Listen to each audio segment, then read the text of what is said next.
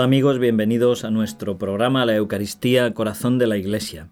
Les habla el Padre Félix López y desde los micrófonos de Radio HM tratamos de ayudarles a comprender y a vivir mejor el misterio de amor que es la Eucaristía.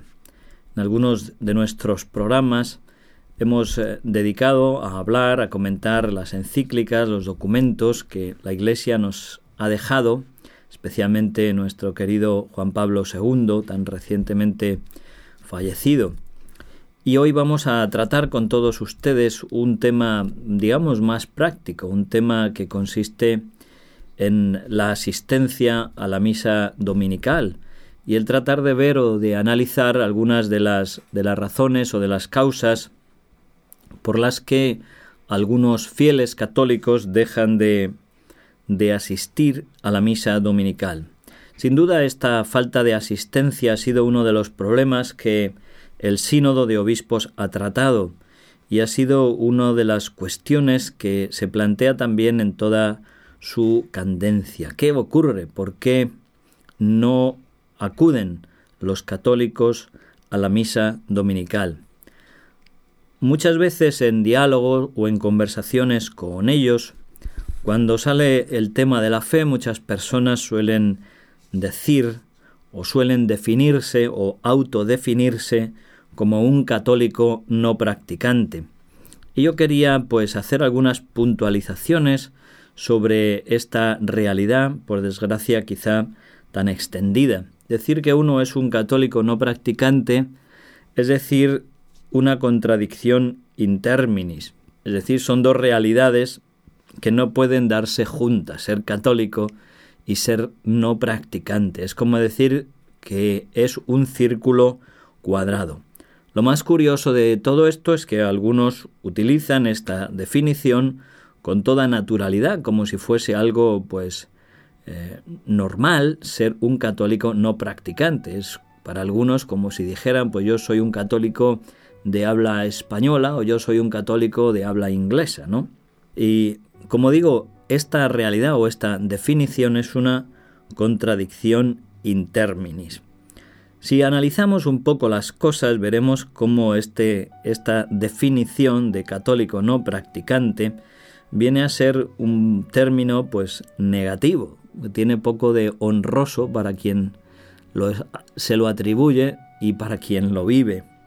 ¿Por qué? Pues porque decir que es un católico no practicante viene a ser como decir yo soy un católico que no vivo como católico, un católico que no es buen católico, un católico que no vive lo que cree, un católico que no piensa que merezca la pena vivir lo que cree, yo soy un católico cuya fe no es lo suficientemente grande como para vencer eh, la pereza, un católico que piensa que su fe no es tan importante como para vivirla, pues etcétera, etcétera. Todo este tipo de definiciones podrían ser eh, sinónimas de esa eh, expresión de ser un católico no practicante.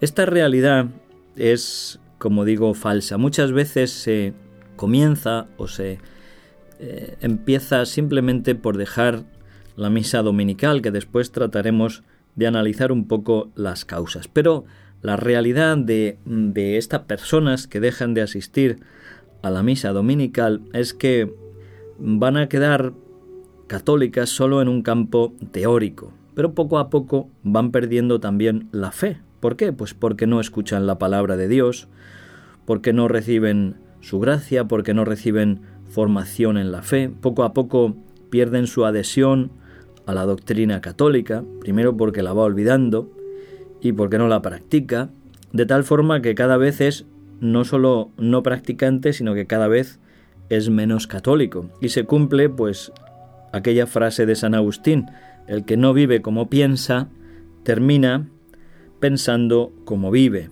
Es decir, cuando hay una vida que está de espaldas a Dios, las ideas, los criterios terminan siendo también de espaldas a Dios. Por eso, eh, este problema de dejar la práctica de la fe, dejar la asistencia a los sacramentos y especialmente la misa dominical tiene también como consecuencia el comenzar una religiosidad donde Dios ha dejado de ser el centro. Esta persona comienza a centrarse en sí misma y ya lo que Dios diga, lo que Dios enseñe, no es el centro, sino es lo que yo siento, lo que yo pienso, lo que a mí me gusta. ¿eh? Es un egocentrismo, un egocentrismo que de una forma más o menos consciente es una manifestación de una soberbia donde se niega a aceptar pues la soberanía, la realidad de Dios.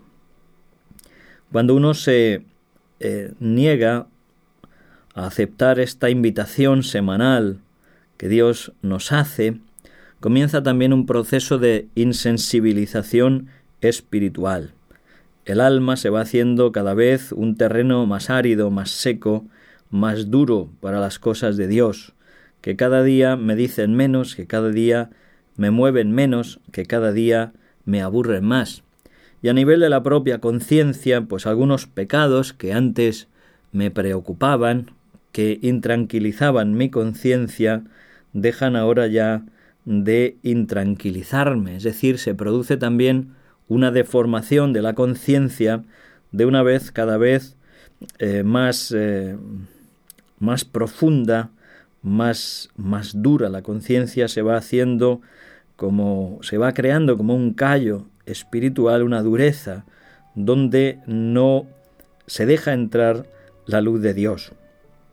Al comienzo, quien deja de asistir a misa, pues puede tener la impresión de que no ha cambiado nada, pero poco a poco, poco a poco se va dando cuenta de que no es así. Ha dejado a Dios de lado y su vida ahora solo la vive para sí mismo. Y esto, pues más tarde o más temprano, se nota y tiene unas consecuencias terribles.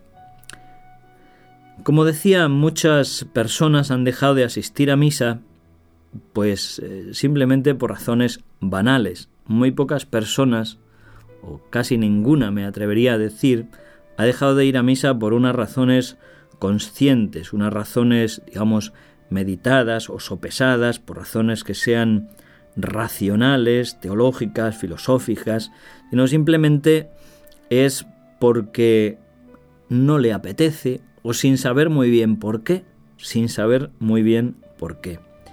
Y como digo, pues este camino o este proceso pues es bastante común. Se deja de ir un domingo por dejadez o por pereza, porque le daba vergüenza confesarse, y como no se confesaba, pues no podía comulgar, y como no comulgaba, pues se sentía mal en misa, y como se sentía mal, pues le daba no sé qué, no comulgar y, dejó de ir.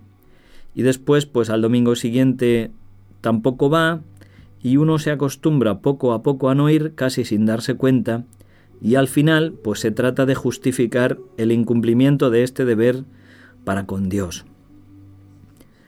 Todo esto tiene detrás una concepción a veces de la, de la Iglesia como un club, un club religioso. Unas personas piensan que ser miembro de la Iglesia o ser católico pues es como ser socio del Real Madrid o del Barcelona o del Bilbao o del Racing, ¿verdad? Yo soy socio, pero no voy a los partidos. Y eso es, como digo, una concepción totalmente falsa, totalmente errónea. La Iglesia es un misterio de vida y de amor, y nuestro trato con Dios tiene que ser siempre una relación de vida y de amor. Yo creo que nos puede ayudar a entenderlo por el ejemplo de unos novios. Si un novio le dijese a su novia, ¿eh? o a otras personas. Tú tienes novia, pues sí, tengo novia, pero pero no la veo mucho. Pues habría que dudar mucho del amor que ese chico siente para esa chica. Un amor donde no se busque el estar con la persona amada, en este caso esa persona amada pues es Dios, Dios con el cual tenemos además una deuda de amor. Yo creo que muchas de las personas que no asisten a misa o que han dejado de asistir, creo que es sencillamente por ignorancia, ignorancia de lo que es la realidad de la misa. Muchas de las excusas que se suelen poner pues son la pereza, otras veces el no tengo ganas, el no lo siento, el me aburro, todos este tipo de, de respuestas lo que manifiestan en el fondo es, como digo, una ignorancia de lo que es la Santa Misa. Porque cuando uno descubre lo que es la Santa Misa, cuando uno eh, se entera, como les ha pasado a muchas personas, incluyéndome también a mí mismo, pues cambia completamente la forma de, de mirar, de asistir y de vivir la Santa Misa. Si se vive la misa simplemente como algo humano, como un espectáculo humano, pues ciertamente es muy pobre y muy aburrido si se asiste a una misa sin fe. Y muchas veces eso es lo que falla, hay una crisis de fe. Pero si se tiene una fe viva, si se sabe que en ese momento de la celebración Dios nos habla a través de su palabra, si se sabe que sobre el altar se renueva el misterio de amor de Cristo, que de alguna forma nos estamos haciendo presentes en el Calvario, en la última cena, si se sabe que con Cristo tengo que ofrecer yo también mi vida, todo lo que hago, mi trabajo, mis sufrimientos, mis alegrías, se ofrecen a Dios por medio de Cristo y por manos del sacerdote, la misa entonces no resulta ni aburrida, ni resulta incomprensible, sino que resulta terriblemente comprometedora y al mismo tiempo maravillosamente apasionada. Y yo creo que es ahí donde tenemos que hacer hincapié. Debemos redescubrir la Santa Misa, redescubrir la Santa Misa, para lo cual es necesario también que nos tomemos interés en conocerla. ¿Cuántas lecturas hacemos que no son esenciales, que son a veces inútiles, superficiales y muchas veces también hasta dañinas? Y qué poco tiempo gastamos a veces en leer, en formarnos, en conocer mejor nuestra fe. ¿Cuánto se ha leído sobre la misa? Se ha mirado sencillamente Catecismo de la Iglesia Católica para ver qué es lo que la Iglesia nos dice sobre la celebración de la Eucaristía. Se ha comprado algún folleto, algún libro sencillo para conocer mejor la misa. Es mucho más fácil decir simplemente me aburro o no la entiendo.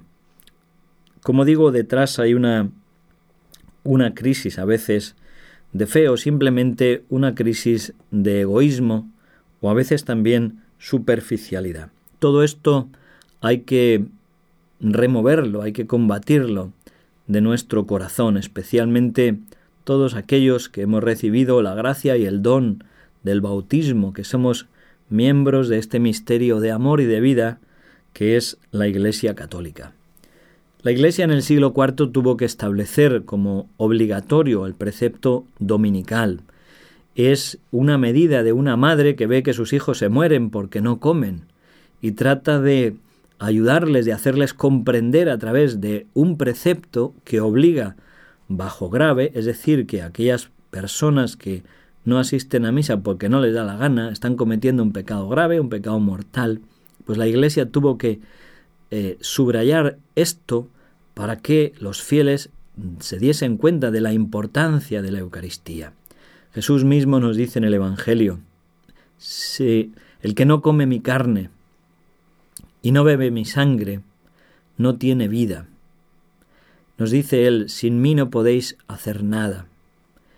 Y todas estas realidades, estas palabras de Cristo que nos tenemos que tomar en serio, nos tienen que convencer de la necesidad de la Santa Misa. Como digo, sobre todo se trata de una deuda de amor. Yo invitaría a todos aquellos que me escuchan a contemplar el misterio de la cruz, de la muerte y resurrección del Señor. Cuando una persona comprende que Cristo ha muerto por ella, cuando una persona comprende que el Señor ha dado su vida en la cruz para que nosotros tengamos vida abundante, cuando uno comprende que ese misterio se renueva sobre el altar cada vez que se celebra la Eucaristía, como digo, su forma de asistir a misa es completamente distinta. Y como aquellos mártires de Abitinia del siglo IV termina diciendo, no podemos vivir sin la Eucaristía. No podemos vivir sin la Eucaristía. La Eucaristía y la misa no es más una obligación cuanto una necesidad.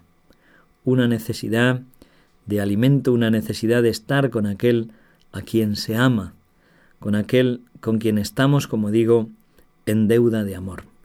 Pues que el Señor nos ayude para que podamos redescubrir cada vez de una forma más profunda el misterio de la Eucaristía y vivir mucho mejor nuestras misas. Que la Virgen María, Madre de la Eucaristía, les bendiga a todos ustedes. Muchas gracias por habernos escuchado y hasta siempre.